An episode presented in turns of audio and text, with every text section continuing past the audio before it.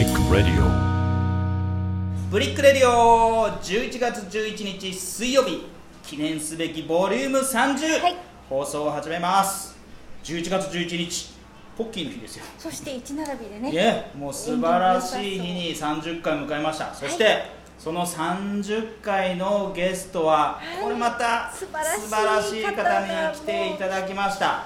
えー、もう立って 立って今、ね、上着を脱がれておりますんでちょっとあれですけどもあの聞いてる方もですねえー、ってなるかもしれませんけども、30回のゲストは作家の庄司幸也さんです。ありがとうございます。よろしくお願いします。はじめまして、塩ゆきやです。そうですねようこそおいでくださいました。こんな偏僻なところまで来ていただきまして。っていうか江別に住んでる僕はもっと偏僻なとこ住んであ。確かに豊豊幌でした豊豊幌ですよね豊幌もいいとこですけどね。まあここまあのっぽろのこんなねしがれた喫茶店に来ていただきましていつものね。ここもかになりますけれども。はい。はい。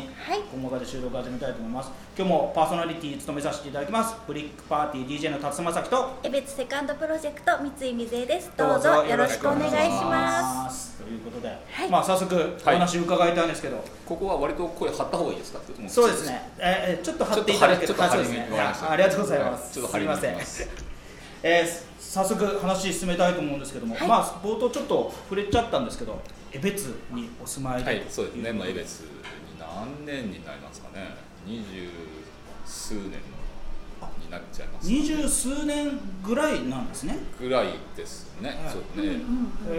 二十数年。じゃあちょっとそのこう略歴といいますか、はい。その生い立ちみたいなちょっとあのお聞かせ願いたいんですけど、その私が見るこのウィキペディアでですねはい。1960年生まれ。六十一年。ろあ61年。か、はい。1961年生まれで旭川にお生まれになったっていうところまでが書かれておるんですけども、はい。それ以外は全く情報がない状況なんですけど、そすね。その後どんな感じの人生えっを、と旭川市のパルプ町っていうところで生まれまして、はい。あのカタカナのパルプ町なんですけど、あの旭川に製紙工場が、はい。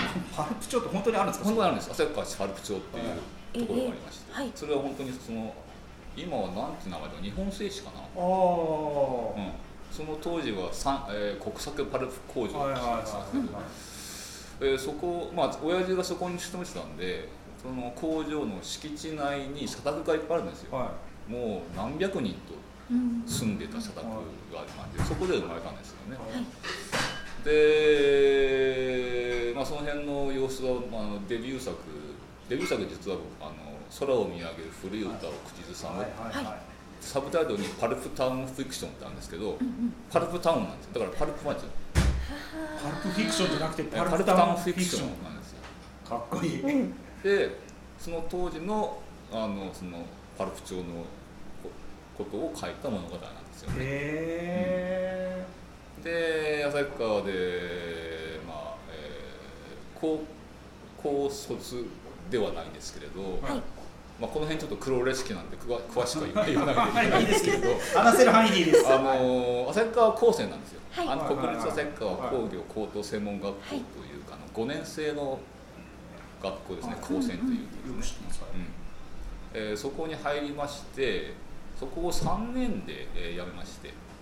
で3年あの高専って3年で辞めるとつまり4年生に上がる段階で辞めると高校卒業になるんですね、そうですね。うん。なるんですよ。そうなんですか。ただしはい。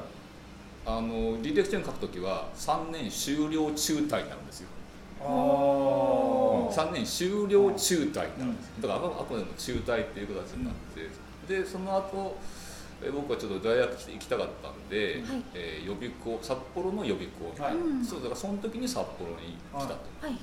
えーと今は確かないんですよね。札予備って。卒業日あるんですか？あるんですか卒業日もうないの？なくなった。なくなった。ないですよね。あ札予備の、うん、当時当時あった札予備という総営になったのかな、はえー札予備に入りまして。だからその時にさ一人で札幌に出てきて、いはい。だから19の年から札幌にずっといたと、はいで大学自体はちょっと東京の大学に入ったんですけど、はい。まあ、その辺もちょっと黒歴史ってことでぼ ぼかしまして。ぼかして。はい。めっちゃ黒いの多いですね。ぼかしまして、はいはい。大学は東京の、まあ、六大学の一つだったんですけどどう、まあ、行かずになぜか札幌にいまして。はいはいはい。でずっと札幌で過ごして、はい。で、まあ、仕事もしまして、はい。でえっと長男が小学校入る時だから6歳だからあいつ今30だから。そうですね24年ぐらい前ですか。はい。あの江別の豊風呂に家を建てまはして、ええ引っ越してきたという形になりますね。ざっくり言いますとざっくり。もうえ別そうですね。そこを聞きたかったんですけどそうなんですね、うん。そう。でなんで江別に来たのかっていうと、はいはいはいはい。別にあの江別に住みた怒られますけどいいいいですに住みたかったわけではわけではないです。そんなのよくわかりますで仕事自体はまあ札幌だったんで、はい。あの札幌でまあちょっと家を建てるっていうんで土地を探したんですけどやっぱ高いんですよね、あのまだまだまだ当時バブルの残りがあったんですけれど、それとそうとはいえさすがに高いと、うんうんで探したらまあ江別は安いと、うん安い安い。土地がめっちゃ安いと、うんはい。で見たらもう半分以下というかもう3分の1ぐらいみたいな。おっしゃる通りです。ことになりましてあじゃあいいんじゃね？ええっていうことで。いいんじゃね？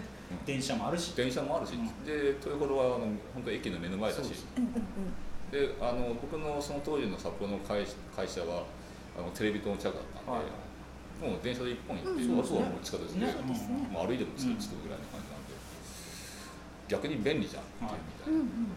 それでまあ決めましょうってことで決めて江別にやってきたはというだから最初にもうあのお伝えしちゃいますけど正直言って江別の街のことがほとんどわからない。ずっとそのその当時は家と札幌の往復往復ですもん。ねでだから本当に江別が家に帰ってくるっていう形、うんうんうん。で、まあ、会社を辞めてフリーになったり、まあ、作家になったりしたら、うん。今度は家にいるか東京にいるかどっちかっていうあ生活になっちまったんで江別の街の中って本当わかんないんですよ。正直言いまあしそうでした。かここ最近のことも全然わかんないですか？今街並みがこう変わってきたなとかっていう。ここねすっかり変わっちゃってるあじゃあその辺はなんとなく辺はまあなんとなくくさすがにあの車でね買い物とか出かけますから。大体の様子は分かりますけど、はいは江別ってほら特にあの町名が多いでしょ、はい。はいはいめちゃくちゃ、はい。で札幌暮らしだったんで、うん。札幌って町名そんなにないんですよす正直。正直言って。だから何町っていうのがいろいろ目にあってこれ江別ってそんなに町名がいっぱいあるんだっていうの。が弥生町とかねそうそうそうそうそう。ね上江別とかねそうそう牧場牧場町とかねあ牧場町牧場町とかねすいません牧場町とか。そういうのもいまだに覚えてないんですよ。素敵です牧場町っていうあたりがもう え別にね そうそうあれがいいなう。んだから江別の街中の話をした時に、あのどどこそこって言われた時に、えっ、とどのお店の近くですかってああなるほどなるほど。はいはいはいほ方角の近くですかあなるほどなるほど。ね。そう。向こうやすい目印を当てにしていく。向こうの蔦屋の近くですかってね、ここだとのっぽろ駅の前ですみたいなねそう。感じで。あはいわかりますわかりますそういそう暮らし方ですね。ちょ現在もなんかじゃあそういう形で江別をこう拠点にはされてはおりますけども、まあ、そんなにこうライフワークの中で江別をあちこち行くってことはそんなにまあ生活まあ、をそもそも外出しないんですよね。あそうなんですか。そもそも外出しないたちなんでじゃあずーっと家にいますので、うん。じゃあ特にこのコロナの影響っていうのは全くない。いや全くない私生活にあまり影響がないから。全く影響。なるほど。全く影響ないんです。よまあ作家さんのお仕事がねあのあ原そうだよね。稿書く場所が基本家にいるご自宅であれば。職業なんで、うんうんうん。こう外で書いた方がはかどるなみたいな。そういう方も多分いらっしゃるんでしょうけれど、まあ、僕の場合はずっととにかく家にいる。んでそれはもう会社を辞めた時点でそうなっちゃいましたのでずっと家にいる家で仕事、まあ、書いて、うん。で打ち合わせで出てるっていう、うん。そこだけなんで。いやね今日ちょっとね皆さん聞いてらっしゃる方は多分いろんなものでお調べになったりもともと知ってらっしゃる方いると思うんですけどもあの代表作も本当何冊もあってこう僕ウィキペディアだけ見る限りでですねものすごい冊数なんですよ。この作品の数まあその中あまあねもうわ分かったからちょっと待って。ちょっと待ってうちのね本当もう子供科のマスターがもうねもうえらい感動されてて今日この収録をね。まあそれは後で話すか話さないかちょっと置いといて。まあ一番の夢はこれかなやっぱり東京バンドワゴン。これがやっぱり本当に何作も続いていて、ね。まあ、ドラマ化もされてるっていうこともありまして、多分一番、えー皆さんは知ってるらっしゃるのかなとも思うんですけども、本当になんもう本当にすごい数ですよね。あそうですね。あのあ全部ですね。全部全部。多分単行本あのねあの大きな単行はいはい。本で、今何冊90冊ぐらいかな。すごいですよね。うん単行本ね90冊ぐらい出てるはずですね。あの失礼ですけどあれですよね。その作家になられたタイミングが24歳の時に一区切りって書いてあってでそれで広告あ就職するんだけど30歳だっけ？30歳の誕生日に職業としての作家を志すって。ここを出して、はい。でもデビューしたのは42ですから。あそうなんですか？あじゃあ43ですね正確に言うと。じゃあその鳴かず飛ばずの十何年間があるわけえっ、ですねと30歳の時に作家を志しましてまはい。ああのーまあ、ラジオなんできちんと話しますと、はいはいありがとうございあます。のー、24の時に広告制作会社に入ったんですよ、うん。で広告の仕事っていうのはすごく楽しくてしかもバブルの時代でしたから。広告費がね。もう予予算予算使い放題ですから本当ねバブリーな暮らしを仕事をしてたんですよ。すごいそのような話をしたらもっともっともっとあシャクシャク言いますけど。はいはい。でまあもともとそこにも書いてありますけどもともとミュージシャンになりたかった人間はいでそうそうそうもう。そう中学校時代からずっとバンドとかやって、本当にミュージシャンになろうと思ったんですよ、はただもう高校生の頃に、まあ、軽音楽部とか入って、いはい。それこそ先輩には安全地帯のはい方もやってる、そうです安全地帯のベースの方が高専の先輩で、あ そうなんですか。でも旭川だもんね。あそうだね。うん、こ安全地帯は埼玉ですよはいね出身が。でずっと思ったんだけども高校時代に高校に入るとねい。ろんな各高校の軽音や音楽やってるのはい。に知り合いになったりなんかすると、やっぱりすごいやついっぱいいるんですよね。あう、んうん。こんなあんな田舎な旭川ってでもすごいやついっぱいいてあ俺は全然ダメだと。しかも才能ねえわと。気づいちゃってそれでもまだ諦めきれなくてずっと音楽やってたんですけど、でも2323ぐらいの時にもそ,、まあ、そこにそこにもいろいろ音楽関係の仕事をしたりもしたんですけど、はいあのコンサートの照明やったりとか、うん。そういうのもいろいろやったんですけれどもうすっぱり音楽への道は諦めようってことで、まあ、就職したのがその広告制作会社、でソングライティングずっと作詞作曲をずっとしてきたんで、はい。自分のものを作りたいっていう思いがずっとうん。あったわけですよ、クリエイティブな仕事をしたいんですね。はい。そういう意味で広告もクリエイティブな仕事だったんだけれど、はい。はいただ広告はどうしてもチームで作る、ものじゃないですかね、デザイナーがいてコピーライターがいて、うんディレクターがいて、うん下手したら元芸がいてっていう、クリエイティブディレクターがいて、だから出来上がった例えばポスターとか CM っていうのはすごくあ自分も参加した作品だってことで、うん。自分の作品だって言えるけど、でも自分が作ったもんじゃないなっていう思いが、あ100%ではないとですね。ずーっとあったわけですよ。あーなるほど。広告やったらそうですね、はい。よくわかりますそれで30歳の誕生日にやっぱり自分だけのものを作んなきゃ嫌だなうんダメだなって思っちゃってかといって30歳からもうミュージシャンになれっこないし才能ないしじゃあ一体俺に何ができるんだろうって考えた時にあ小説書くしかねえかな。作家になるしかねえかな。そこまでで、うん。そこまででその作家にこうなろうと思うようなその1回目なんかです。っていうか文章を書いてたわけ文章は書いてました、はい。一応コピーライターでもあるしラあイターラライターでもあったのであのはい広告の方の。うん。書く仕事をしてたんですけど作家になろうなんて1ミリも思ったことなくてある日突然そういうもう30歳の誕生日にうん。何ができるって考えた時に作家になるしかないんじゃないか。ほまあもともとすごい読書家だったんですよ。はい。もうもう中学校の頃が本,、うん。本が大好きでずっと本を読んでた人間だったんで慣れ親しんだ世界ではあったんですよ、はいはいはいただ作家になろうとまた思ってたんですけど作家しかもうなれないんじゃないか逆に、うん、その作家にじゃなくて作家しかだったんですしねしかも自分の作品を出せる世に出せるというのは世に出してしかも暮らしていけるというのはもう作家しかないんじゃないかと。思ってさ30歳の誕生日によし俺は作家になろうってき決めてしかもその時もうすでに結婚して子供も一人いたもんですから、結婚してたうん子供も一人いたもんですから、妻に「ちょっと俺は作家になるわ」とはい。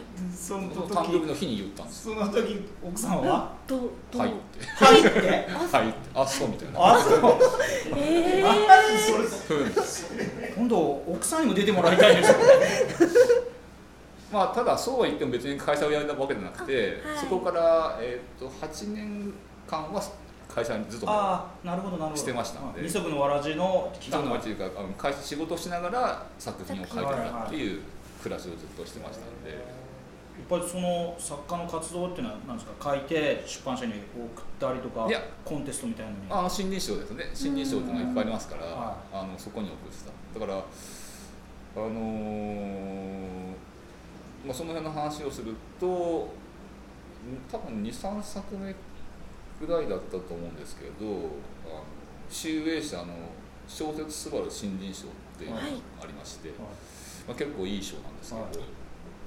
えーそこに送った作品が最終選考に残ったんですよ、はい。最終選考っていうのはもうなもう千いくつもあるようなうん応募作の中から絞って絞ってうん絞って3作とか4作とかに絞られてその編集部がこの人たちだったら誰でもデビューさせていいと判断した作品を審査員の先生方に読んでもらうっていうそのはいそこに残ったんですよ。はで多分ね3作目か4作書いたもんだったんで、あ俺結構いけるんじゃない？みたいな 思って、はい。それで、まあ、これ裏話ですけど、はい。集英社のその小説の場合はきちんと電話が来来まして、はい。はいで編集者が担当としてついてくるんですよ、はい。はい。そしてちゃんときちんと構成とかもしてくれるんですよ、はいはい。この作品いいけれどもここをこううん直しましょうとか、はいはいはいそういうブラッシュアップをして、はい。最終選考の先生方に渡すんですよ。ね、そういう作業もしてくれてただその時は落ちたんですよ。あじゃあそのダメ落ちたんですよ。あ落ちたか。まあそうですね。甘くはないわなと思ってで編集者も視聴者も来年もぜひぜひ応募してください、うん。1年一年に1回ですから、はい。ぜひ応募してください、うん。分かりました。って頑張って書いてまた応募したらまた最終選考に残ったんですよ、はい。2年連続ですよ、うん。うんそりゃこっちも期待しますよ、そうですね。2年連続で最終選考だぜみたいな。で期待してたらまた落ちたんですよ。あいやまたかい。やなかなか厳しいなみたいな、集英社もっと空気読まなダメだね。ね、で「いやすみさんまた応募してくださいよ」って言うから「分かりました応募しますよ」っつって応募して今度また3回目に最終選考残ったんですよ。これ3度目の三度目の正直でしょ言うじゃないですか。か言うじゃないですか。うん言います言います。これはもう決まったろ、うんもうデビューじゃん。うん。と思ったら落ちたんですよ。なんてこと。これはもてあそばれてるじゃないですか。集英社に。あの小説「すばる新人賞」の歴史の中で3回落ちたのは僕だけですから、もうこれいまだいまだに僕はネネタしてるんですけど。それよくあれじゃないですか。いろんな賞を取った人でうんうん。なんかね失礼な言い方になっちゃうかもしれない。結構ふてぶてしい先生いらっしゃるじゃないですか。あこんなの俺もう今更何こんな賞いただいてもももらったって俺いらねえよみたいな感じの先生何人かいいるじゃないですか、うん。その受賞のインタビュー取ったらもうとっくの前にね俺はもう取ってるべきだったみたいなことを言う人とかいるじゃないですか。そんな感じにはなやさぐれはしなかったんですか？いやそんなそんなことはないですよ。デデビュー前ですかからね。そうですよ。デビュー前ですから。でもよく3回もうん。毎年のことだけどこうチャレンジっていうかまたネタがちゃんとあってすごいですね。そうですね。もうその辺に関しては全然苦労はしてなくて、そうですか。うん、そうなんですよ。で結局さすがに3回も落ちるとね、うん。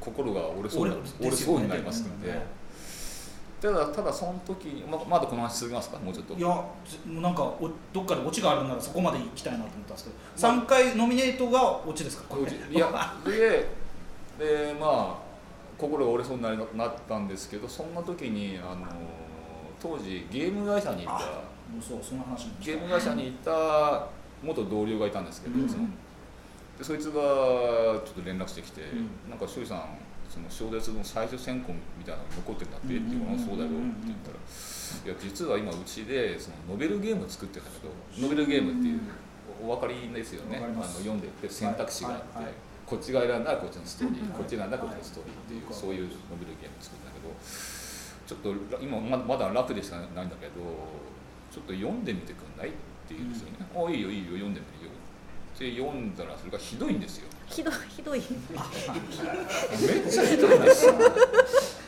めっちゃなんだこれって言ったらそいつも「ひどいよな」って言うんですよ。ひどいなこれ。しかも原作が村上龍先生なんですよ村上龍先生の「5分後の世界」っていう素晴らしい楽しい面白い小説が原作なんでこれ村上龍が泣くぞって言ったら「だよね」うん。じゃあお前書いてくんないっていうことですよ。いや書いてもいいけれど、まあ、これノベルゲームっていや結局そのゲーム自体は多分単行本10冊分ぐらいの量なんですよ、はい。そういうその物語の量がものすごい量なんでこれ書くったら俺会社辞めるかななんないじゃんって言ったらそいつが「じゃあ辞めてよ」って言うわけですよはいでその当時僕、まあ、お何度か応募を繰り返して3回落ちたり何度かしてもうすでに37ぐらいだったのかな,、そうなのかな三十八。あ30ですかうん皆さんかなだからだから結局応募し始めてから7年間78年ずっとこうなんか悶々として過ごしてたわけですよはいいいとこまで行くのに落ちるっていうことを繰り返してきてて、まあこのまま会社にいながら作家目指してもダメひょっとしたらダメなんじゃないかな。うん。なんかもう排水の陣みたいなことをしなきゃ俺という人間はもともとろくでなもない人間なもんですからダメなんじゃないかと思ってよし分かった。うんうんうん。やめよう。やめようとね。はい。それやろう。うん。と決めて会社を辞めたのが38歳ですね。三十十四年勤務した広告制作会社を退社そうです。うん。もうすでに子供も2人いて家も建ててたっていう。うん その時に奥様は？はさすがに。奥様はあそうと。あ、そう。これもうあれだね。あそう四十四十回目のゲスト奥さんにしよう。これ えー、すごいですね。まあさすがにあそうとは言いませんけど。そうでしょ？言いませんけど。うん。うん分かったみたいなことで。へじゃあ奥さん的にはやっぱり庄司先生のその作家へのその情熱っていうかそういうものは理解はされてたんですね？うんどうなんですかね？この人に言っても一度決めたことはもう曲げない人だし、ああのまあもともとすごく付き合い長いんで、はいあの僕がミュージシャン目指してライブハウスでギター抱えて歌ってた頃から知ってるんで、じゃあもむしろその頃に俺のファンだった子もなんかあって、なるほど。ファンを食っちゃったやつですか？うんほらほら。そんなそんな感じな感じですよそんな感じうなんで。信じてたし大好きだしって応援してるしだからもともとそういう人間だってことは彼女は分かってるんで、うんうんうんすごいですね。そういうことだとは思うんですけどね、うん。でまあ会社を辞めて辞めてそのシナリオ。をシナリオを書き出しまして、はまあ、もちろんそのゲーム会社が当時札幌にあったんでそこに行って打ち合わせしてで書いてうん書いて書きまくるっていう状態。で、ただまあ辞めたとは言ってもその当時まだゲームがゲームがもう絶好調の時期だったんで、うんこれ的には非常にいい状態。非常にいい状態。ではい。あのむしろ会社にいる時よりもいいギャラもらったノベルゲームすごい流行ったんだよね。だとねすごい流行った。うん。そうなんですよでそれでも結局ゲームつ完成するのに3年ぐらいかかりましたかねなんだかんだでねものすごい時間かかっちゃって。あのメディアファクトリーっていうところ。お超大手じゃん。超大手の会社。超大手でしょ。もういくらかかってもいいみたいな。うん。もう予算つぎ込みまくるみたいな感じで。売ってるものもすごいの売ってるからね。メディアファクトリー。あの当時メディアファクトリー確かポケモンカードでもそうそうそう。あもまあそうですね。大儲けしてた。一番最初の時ですね。うん。はいでも結局まあゲームが完成してまあ正直なかなかいいゲームに出来上がったとはい。我々も思ってたし、うんで評価もシナリオはすごい素晴らしいという評価もたくさんもらってたんですけど全く売れなくてえ。まあ漏れ伝え聞くところに行くと多分赤字的には1億8000万ぐらい上げだったと思へー。うそういう話もちょっと聞きました。ただまあここっち側はただもうやだもうギャラギャラでもうギャラも落ちてなくて。で結局で一応フリーでフリーになっちゃったんで、はいはいその仕事が終わったらもう何もない状態になっちゃいますから、とは言ってまだゲーム会社の付き合いがあったんで、じゃあこ今今度これやらないとかっていう仕事もらったりそしてまあ保険のために、えー今でもあるんだよなヒューマンっていう専門学校あります？あヒューマン。ヒューマン、ヒューマン。うん、ヒューマン。アカデミー、あ、あ、はいはいはい。それはうん。そこの、えー、とゲーム講座の講師、もうやりつつ。へーやりつつ。へうんーすごい。やりつつその、えーシナリオで。その当時やってたゲーム会社がその5分の世界の失敗でボツっちゃって。でそのメンバーが今度東京に行って東京でゲームとか会社がやってたんで、はい。はいそれでそれだから東京に打ち合わせに行って、はいえーまあ、違うゲームのシナリオを変えたりとかっていうことをずっとやってたんですけどでなんだかんだで42ぐらいになったんです、うん。あ41か2になったんですよね。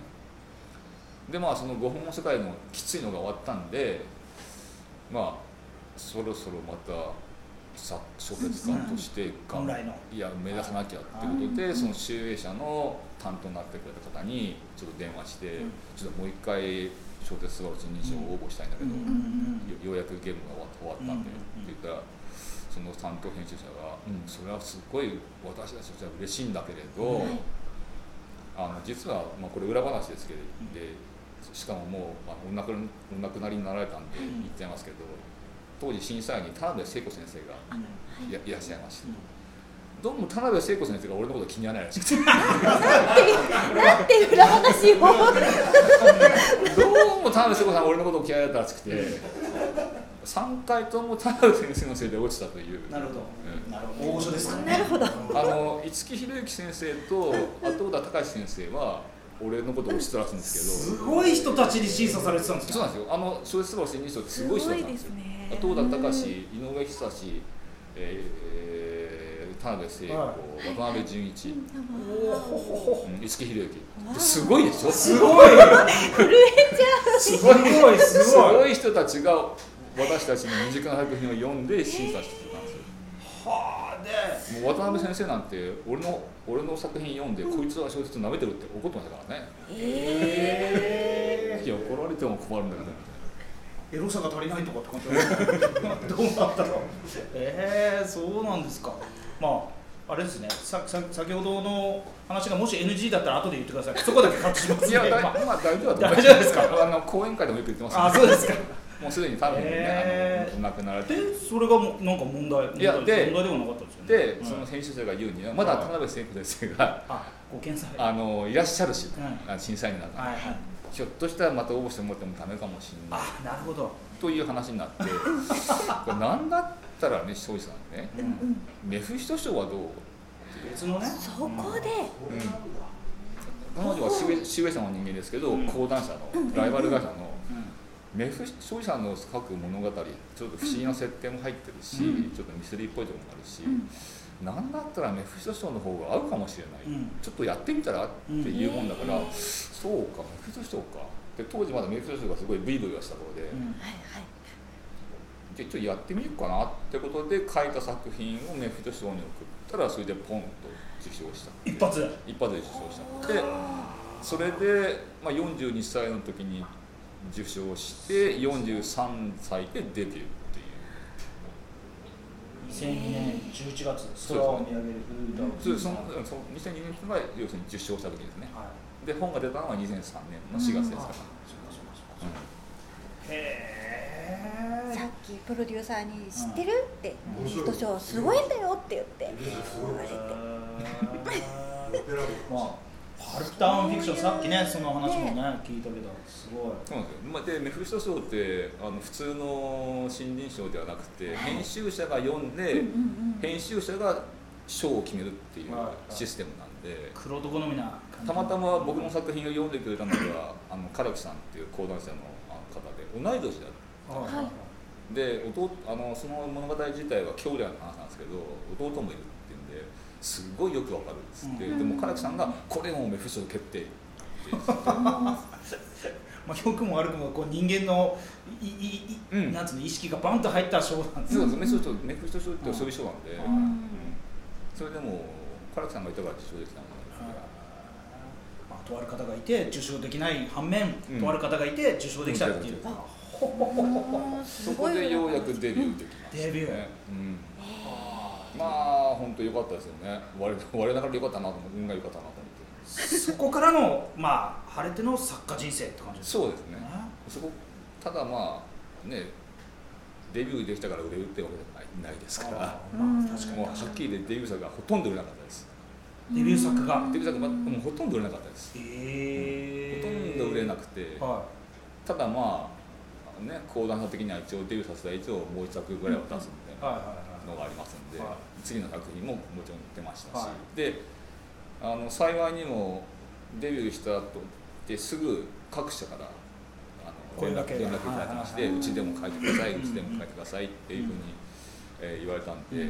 あの本を渡せてましたけれども全く売れない。あという状態が3年ぐらい続きまして。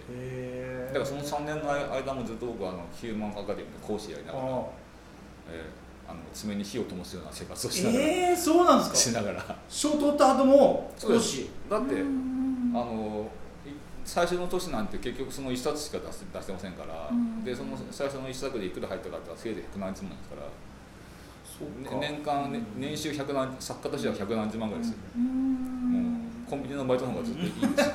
ずっといいんですよ。そうですね。売れたらね家族4人食っていけないし、うん。家のローンも払えないし、それ奥さん怒っちゃいますようんね、それでまあ講師とかもやりながら、はいまあ、講師もねなかなかきつい商売でね。だって講師だって作家の講師じゃなくてゲームの方の講師ですよね。シナリオの講師ですね。ね。うん。しかもあれも結局受給ですからね。あそうなんですか。非常勤講師ですから。いああそうかそうかうん。そうやそんなにそんなにもぐらうことじゃないですからうん非常に苦しい生活をしながら、かはえーでもなんとかして頑張って書いてたんですけれど、まあ2006年ですかね、はい。その東京バンドワゴンい。は出ました、いね出ました。それはだからこれ集英社なんですよね。集英社ですね。だから、うん。うんこれがやっぱり。だから僕に「あメフィストはどう?」って言った編集者の方が、まあ、こ実はこれの前に編集者で一冊出してるんですけど、うん。QOL っていううん。それも全く売れなかったんですけどでじゃあ次もう一冊出そうかってうん。話した時にその担当編集者が「まあ庄司さん今まで書いたもの、まあ、ぶっちゃけ暗いものが多いからデビュー作からしばらくだと結構暗いものが多いんですよ、はい。作品って。う。ん。ただ庄司さん結構面白いのも書けるから、うんうん。ちょっと明るいもの書いてみない、っていうわけですよ。で明るいものかっていう明るい物語ったらホームドラマかな、うんうんと思って、うんバーッと、ね、ざっくりとあのアイデア出して、はこんなのどう？ってその編集者に言ってあこれいいんじゃない？っいうんていうことで書いたんですよ。これが東京版の。はいそしたらこれがちょっと売れちゃいましてね。しかもあのすごく各書評家の間で大絶賛を受はい。けまして、ええ。で新聞の書評なんかも全紙に載ったりなんかして、うんちょっと売れちゃいまして。いやちょっとじゃないでしょこれは。そんな実はそんなに売れないんですけどちょっと売れちゃいまして、はい。でそこから連載の話がどーっとやってまいりまして、あの小説家まあ裏話ですけど小説家の収入って多分これこれを聞く方もここに入れてたからうん。ほとんど分かんないと思うんですけど、ええ。あの印税っていうのはこの本が出て、はい。その発行部数に対して出るわけですよ。はい。で例えばこの本をずっいわゆる書き下ろしって言いますよね、はい。はい。はい書き下ろしっていうのは全部1から10まで書いて、うん。はい書きましたって渡すものを書き下ろしって言うんですけど、書いてる間は一銭も入らないんですよ。出版社がお金もらうわけじゃないですか。うんうんずーっと書いて渡して本になって初めてお金が入る。うん。だからそれ原稿を渡してから本が出るまで、まあ、い3ヶ月ぐらいかかりますから、例えばその本を1ヶ月かけて書いたとしても4ヶ月間は全く無臭になるんですよ。はい。そうですか。って、は一切考えない、は暮らしていけませんよ。い ですね。全然。でじゃあ他のそういうの何かっていうとその原稿料なんですよ、はい。はい。連載、はい。各文芸雑誌とか、うん。まあ、最近はウェブ連載とかがはい。ほとんどになってきましたけれどそういうものに連載をすることによって毎月原稿料が入ってくる、月銭を稼ぐそうですよ。日銭を稼ぐ日銭をはい。でそういう連載のやつなると毎月、まあ、大体連載って1年間ですから、はい。はい。うん、12回はい。書いて大体1冊分大体この1冊分ぐらいじゃない。ですか、だから1年間はずっと月給のようにお金が入ってあるしかも本が出たらその印税が入ってくる。あそれなおかつ単行本だとしたらつ2年か3年後には文庫本になる、うん同じ物語で3回稼げるんですよ。おお 三毛作。三毛作できるわけですね、そうなんです。それが一番小説家とは理想的なは収入の安定して。安定して。なるだから僕はデビューしてからこの東京版の方が出るまで一つも連載がなかったんではい、い苦しかったと。めっちゃ苦しかったです。ねえ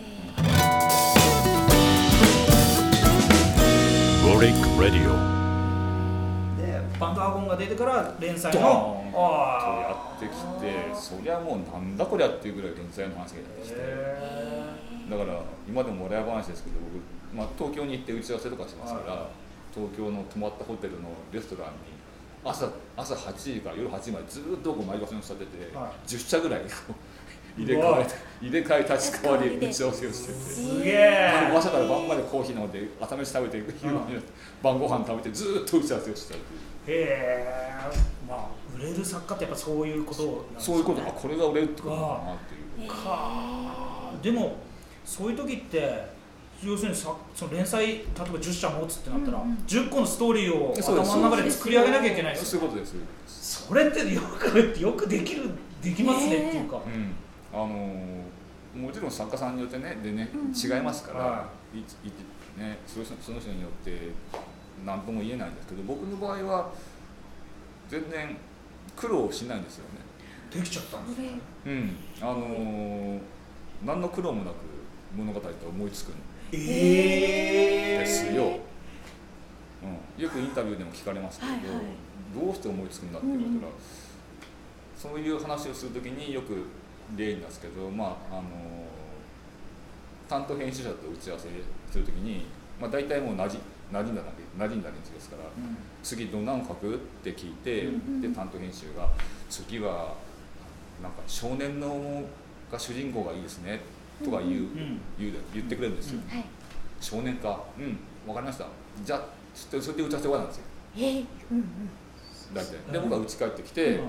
少年かどんな話にしようかなって考えた時に、まあ、僕自分ではフックって呼んでるんですけど、はい。フッ何かがカチッと引っかかってツッと上がってくるんですよ、じゃあ目がすごくいい少年にしようっていうのをプッと浮かんで目がすごくいいっていうのはもう2キロも3キロも5キロもずっと向こう側に見える少うん年、なんでそんなに目がいいんだろう。あきっと少年は超高層ビルの真一番上に住んでるんだ。マンション、いつもでいつもベランダから遠くを見てるんだ。目が鍛えられてる。目がいいんだ、え？でなんでそんな超高層マンションに住んでるんだあ親がお金持ちなんだ。えなんで寂しいんだ？あ親になんか問題があるんだ。じゃあどんな親なんだろう？じゃあお母さんはきっと料理研究家だ。あお父さんはきっとメジャーリーガーだ。っていうのがバーッと一気に上がってくるんですよ。で目がいい少年だけじゃ寂しいわな。あ目がいいってことはあ耳があるじゃないか。じゃあ耳のいい少年もいあ鼻もあるじゃないか。あじゃあ鼻のいる少年もいよう。あでも3人男じゃ見作するから1人は女の子にしようとか、うんうんっていうのをバーッと浮かんでくるんでそれを整理していって、じゃあこの物語の結末は何にしようってことで結末を決めればあとは書くだけなんですよ。うんえー、にわかにはちょっと。これねこれ誰もがそう書けるわけではないっていうことだけちょっと伝えておくけども。だから庄司さん学校やってたくさんの作それを思いつくんで5分ぐらいなんですよ。えー5分で。だからそのフックさえあればうん。僕はだもうほぼほぼ全部思い浮かぶんですよ。あまあじゃあちょっとその引っかかるまでが引っかかるまではいろいろありますけど、そうん、考えたりなんかしますけれど、フックさえ引っかかればあとはもう多分全部でなんでそういうことになるかというと多分僕もう本当に小さい頃から小説が好きだったし、うん。自分だし漫画も大好きだったし、うん。映画も大好きだったし、テレビドラマも大好きだったし、とにかく物語が大好きな少年だと思ったんですよでずーっと見て聞いて育ってきたんでそれが全部多分僕の中にあるんだと、だから僕はどこにいるんですよ。僕は自分で編集してるんだああうん。自分の中に溜まってきたものをヒュッと取り出して自分なりに編集して出してるだけなんだう。ん決して新しいものを作ってるんじゃなくて。だから今までに登場してきた登場人物いっぱいいますけれど、うん。全部僕の中にいた連中うんうん。それは今まで見てきた物語にずっといた人たちあそういう感覚なんですよね。ー なるほどね。うーん。でも不思議な感覚ですけど東京バンドワゴンを読ませていただいて本当にしあのいいるんですよね。なん小説の中の人たちなんだけれども読んでるうちに本当にいる感じになってきてでこれなんて15年続いてまた新作が出てるしあのそういう親戚じゃないけど、うん。知り合いがいるような気持ちになってまた新しい物語っていうか次々読めてる感じに私たちもなるっていうのが今ちょっと分かった気がします。うん。うん。なんかこの東京バンドマンに関してもじゃあ訪問ドラマっうんうん。ていうのがスッと浮かんできたんであ訪問ドラマを頑固じじいだろうんうね。でかっこいい息子がいるんだ。ろそうで優しいお母さんがいるんだろう、はい。で美人なお姉さんがいるんだろう。それでもう出来上がっておいみんな出てきた今。で東京の下町だろう、うん。うん。で下町な商売なんだろうな。あせっかくだから古本屋にしようっていうのがバーッと浮かんできてあとはそれを交通整理していってでホームドラマなんだから賞味45分で終わらなきゃダメだろう、うん。ほうほうほうほう。あ それで短編なんだ。それで春夏秋冬に春入ってだからもう特に一番最初の東京版の方なんかそうですけど、もうここでコマーシャルっていうタイミングでか場面変わってますわかります。あー。わかる。わかるわかる。ね。はいコマーシャルで場面転換って。もうドラマ化を想定してたんですか？もうずっとドラマとして僕書いてますからいやドラマ化は想定してないですけどあ想定ないですけどちょ訪問訪問ドラマに捧げたそいつなんでうん。訪問ドラマとして書いてるんで。いや俺ね読んで思ったのすごいテンポがいいんですよ、もう本当に飽きずに一話一話っていうかそれが終終えれるっていうか、うん。ちゃんと起承転結がその短い短さっていうかねいあれの中にあるんですよねそうそう。季節の中にだから45分なんですよこれ。は45 45分間のドラマを4編入れてるんです、なるほど。うんあそれ言われたらそうだなと思った、そうなんですへだから最初の会話のところも会話だけでバーッと書いちゃうはいはいはいあれ一応あれあそこ一番最初は一応字の文っつってね、うん。受け答えのうん誰が言ったとかなんとかっていうのを入れてたんですけど、うん。あ面倒くせえなこれって思っちゃって、うんドラマなんだから会話だけでいいじゃんって、バーッと入れて。脚本ですもんね。そうです。そう。うん。その思い脚本浮かぶのだと思ったね。まあ本当に脚本ですでもおばあちゃんいなかったら全然わかんないけどね。おばあちゃんがいてくれるってからあの小説の語り手が亡くなったおばあちゃんっていうもおばあちゃんにしたっていうのも、うんう。んあのおばあちゃんにするっていうのも最初に浮かんですけどね、うん。おばあちゃん語り手にしよう、うん優しいおばあちゃんが語ってくれるんだって。いおばあちゃんだからナレーションも入るんだ。だからナレーションなんですよね、ナレーションも入るんだっていうことを決めたんですけどただいっぱい人がいるんでしかも場面転換多いんで、うん全部の場面にばあちゃんいるのは無理だから、うんうんうん。あごめんばあちゃんばあちゃん死んでるねいやそれしかないですもんね死んでくれっつって申し訳ないっつって、うん。ねでもばあちゃん寂しいからさちょっとねそうそう意思の疎通ができる人もちょっとそうねです現実の世界にはいてみたいな。そうですだだからあのコンがうん。最後におばあちゃんと別の名前で話すっていうのも、うんもう最初にパッと浮かんできたんで、あでこれラストシーンだってへーでだからコンはきっとばあちゃんと話せるんだ。すげえすげえすげえ。ごい。や絶対これ東京バンドワゴン読んだ方がいいみんな。もうみんな読んださすがにね最近はね、もう人数も増えちゃった。しそうですよねあれがもうねさすがに45分では無理なんで、うん。ちょっとういろいろ変形はしてますけれど、はいいやーね。いや僕もう一個聞きたかったのは、うんうんうん。バンドワゴンはまあ一作この一冊目のだけはこう副題みたいについてないんですけど、うん。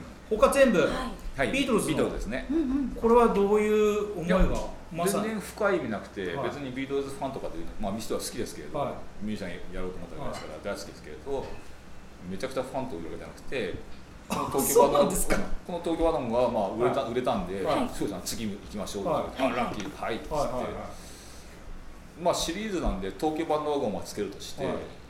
なんかこうね違うタイトルつけましょうよってなった時にずーっと考えててそもそも東京バンドワゴンっていう変なタイトルなんで、うん生実家タイトルつけても東京バンドワゴンに負けちゃうんですよ、あうんうんうなるほどなるほど。んうん、何つけても東京バンドワゴンっていうタイトルに負けちゃうんですよ。うん。こ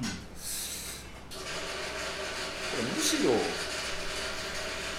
曲名とかでよくねうん。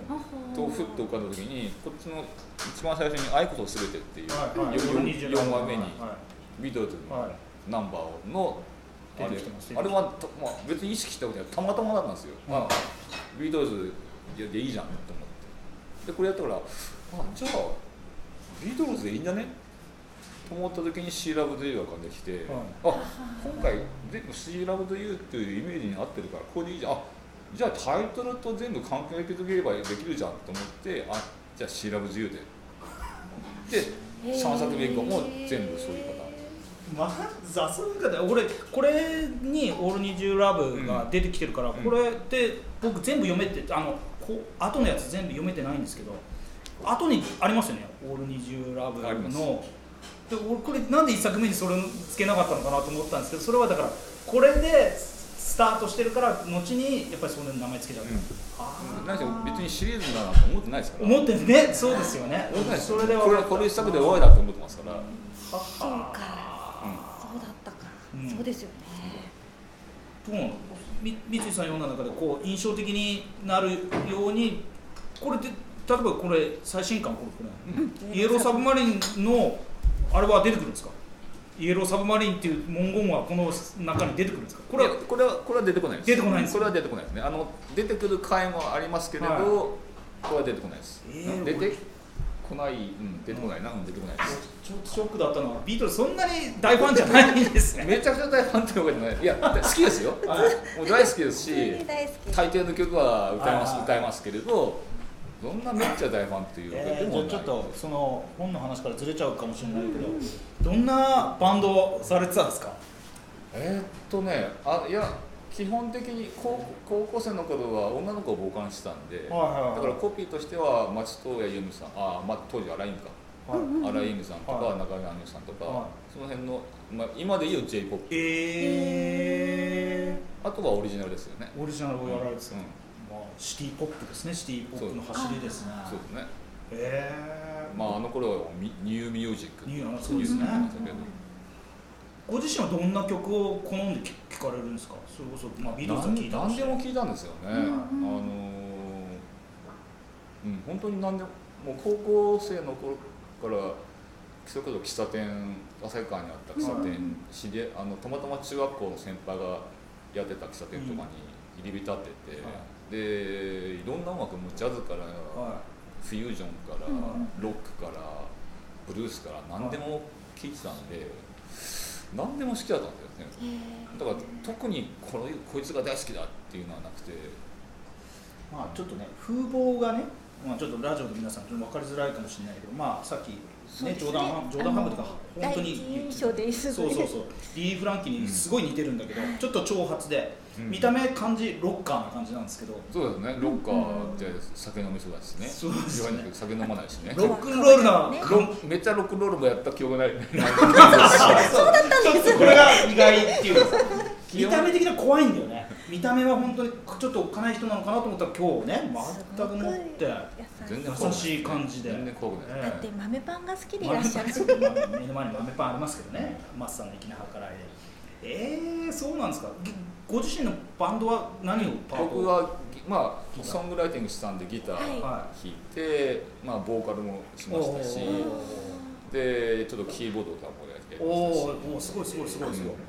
そうだってミュージシャンになろうとしてたんですか？らそうですね。へ一通りはややりましたけど、えまあ、特に僕らなんかあのちょうどデジタル楽器が出た時出代ですか、ヤマハの DX7 なんはていうね、い、よく知ってます。名機が。はちょうど出たってい、はところがちょうど高校生ぐらいだったい、はい。そういうの買ってやったりとかやってましたから、いいですね。名機ですよ、D- ヤマハの DX7 ねは。特に僕僕僕なんてあのじゃああの WX7 とか知ってますかあ、知ってます、知ってます。ウィンドウ申請あれを買って一生懸命やってて、それこそ T スクエア、今の T スクエアね、スクエアっていうバンドがそれでやったんだけど。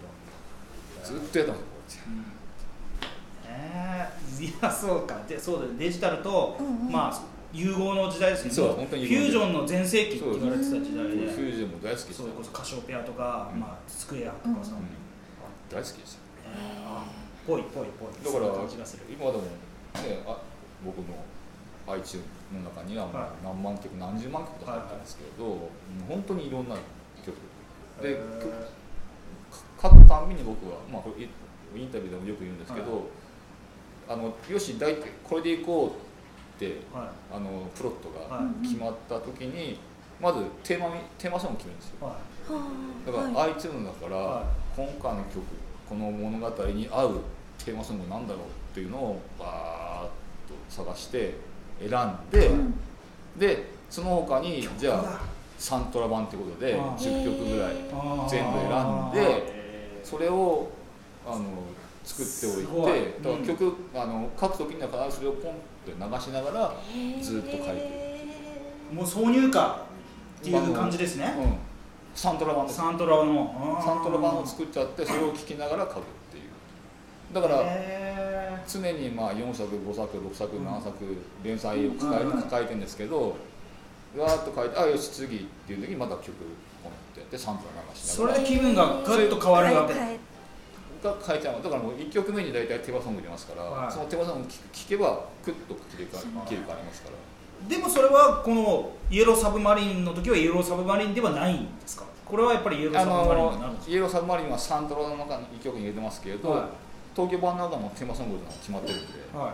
それがあります。あじゃあそそれが流しましょう。かおあ流したらまずいのかラジオだそうですねでもでもかかってるぐらいならいいんじゃないかな。あのあって知り合いだから大丈夫です。あじゃあそうそうなんですか。ああそれそれはいいですそねの許可を取っていただけるみたいな。えー、あ東京バンドワゴン全般の中でのテーマソングが1曲あるわけですね、あこれプレイリストであ出てるよね。うん。うん東京バンドワゴンのプレイリストもこういうのがあって。おお本当だ本当だ。あねちょっと皆さん見見れないかもしれないけ1ど曲目にかかるのはあのキューズダカの選手なんですよ。あ1曲目にか。かえ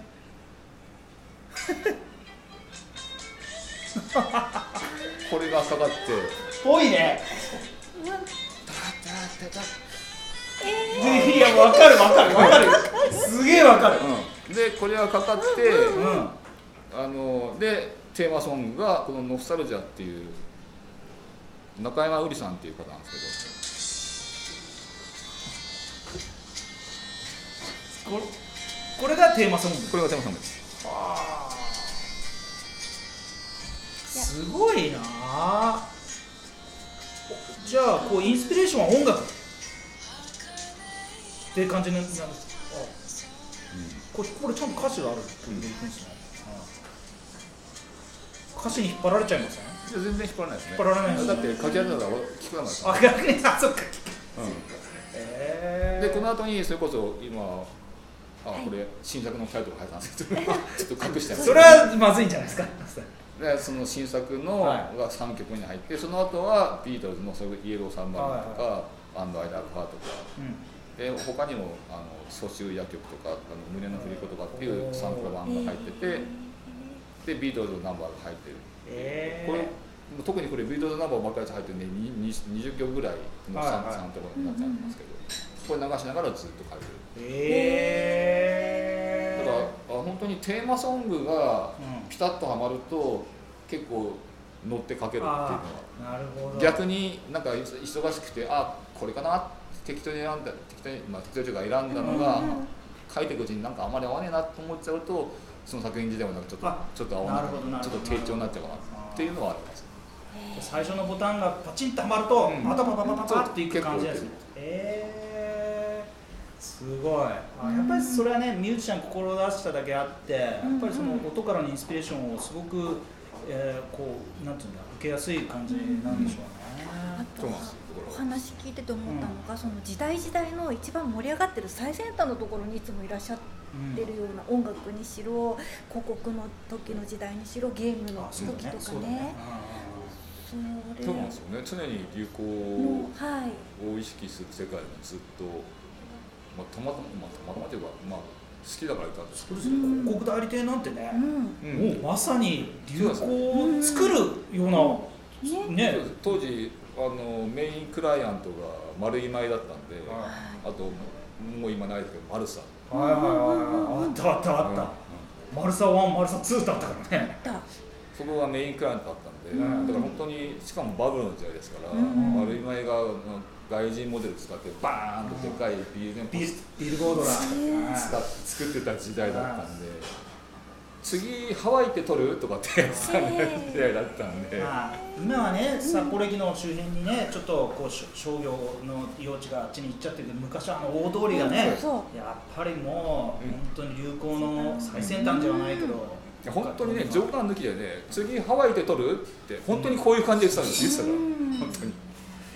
いやーすごい。あほんで本当にハワイに行って撮ってますからね撮ったんですようん。結局。は本当に撮ってますから。ハワイに行って丸い前のポスターの撮影して帰ってきますから。しかも撮影するのは1日だけであと10日間ぐらいずっとゴーいいですね。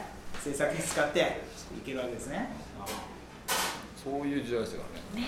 あだから僕は当時はまあコピーライターとかライターもやめましたけどイベントプランナーっていう、はい。ー世の中で一番怪しい職業をやってそれもだから当時っていうかなや一番新しいじゃないけやってましたそういうところですよね。だから20ね56の若造が、うん。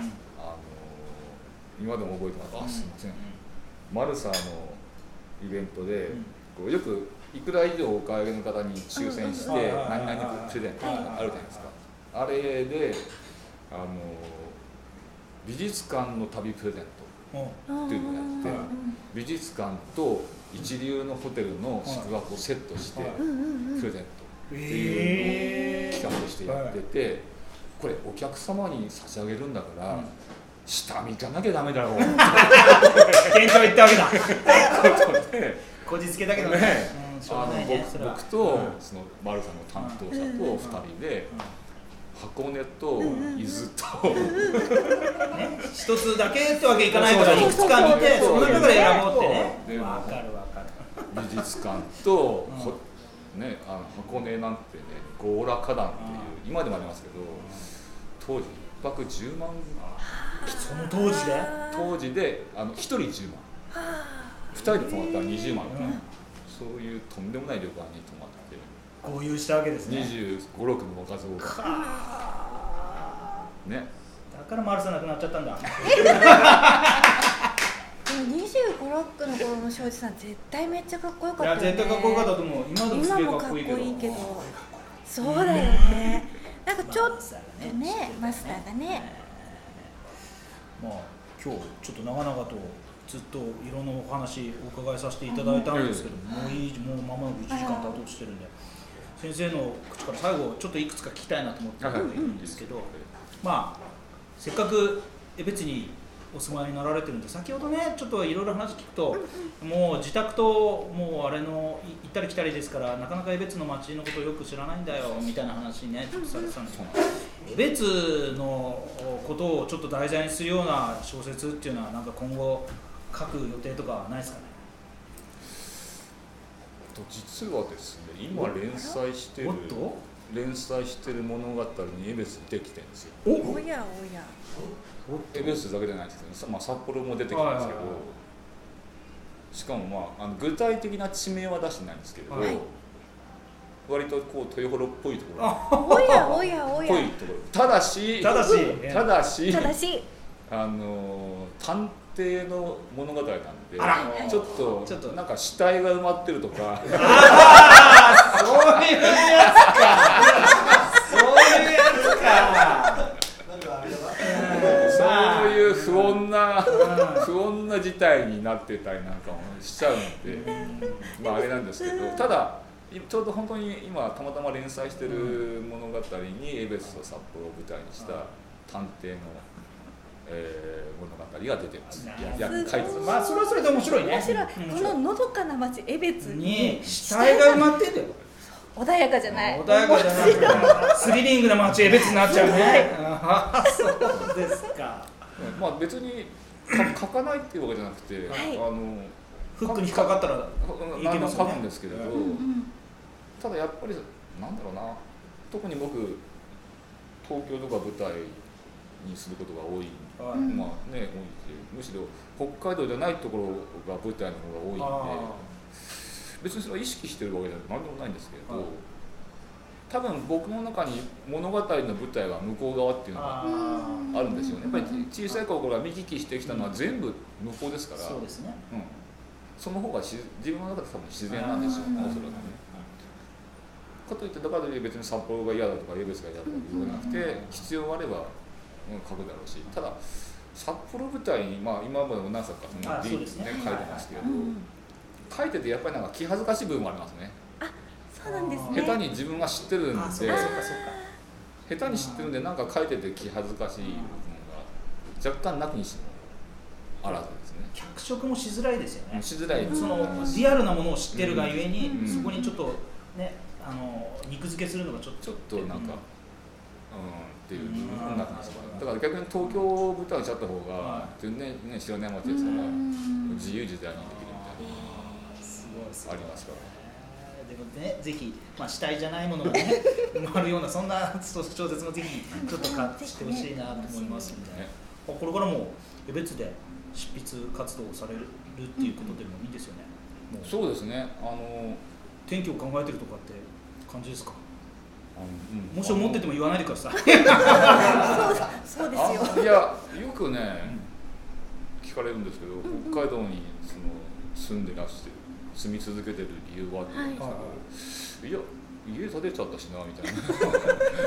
まあそれは必要に迫られてみたいな。よかった。でも豊頃の土地安くてよかった。別にいてくれてる。別にね家建てたしねもう今息子2人とも育育ってはいはいはいはいますけど子供学校に通ってるしなみたいな、だからまあ別にど僕自身はどこでも住めば都っていう人間なんで。はいはいはいどこに住もうが一切構わないし、うん。ただまあぶっちゃけ引っ越すのめんどくさいしな。そうだね。これからもちょっとあれだね。引っ越しのハードルはどんどんどんどん上がった方がいいね。そうね。そうすればずっと庄司さんこの江別にいてくれると思いますんでね。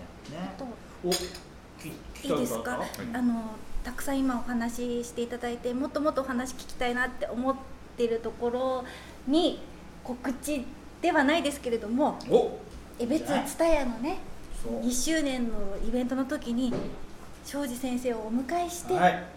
またブリックレディオはい。を公開放送という形で蔦屋書店江別の蔦屋書店で、はい。え日付はいついつでしたっけ？11月の21日土曜日。に、えー18時から。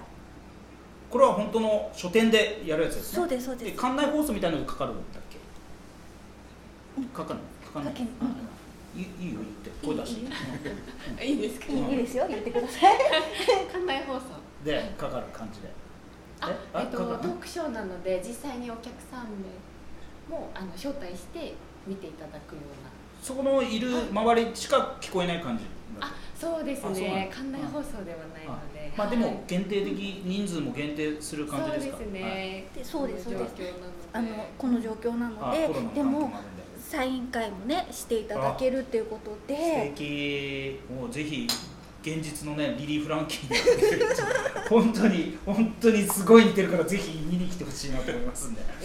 でもう一度日付を11月？21日。21日。土曜日。土曜日の18時、はい。18時から蔦屋書店江別の蔦屋書店でえートークショーをやりますので、そちらもぜひ、えーお足を運んでいただければなと思いますよろしくお願いします。いやこよろしくお願いしちらこそます。またその時ご一緒させていただきますのでよろしくお願いします、じゃあまあまあ本当ね三井さん曰くまだまだ聞きたいことあるんですけどもこの収録が終わった後、はい。ねさらに聞いちゃいますか？ね聞いちゃいましょうということで第2部通りながらもやりやっていきたいなと思います。今日は本当お忙しい中、はい我々の30回の記念のあれだったんで本当にありがとうございました。今日のゲスト庄司幸也さんでした。ありがとうございました。ありがとうございま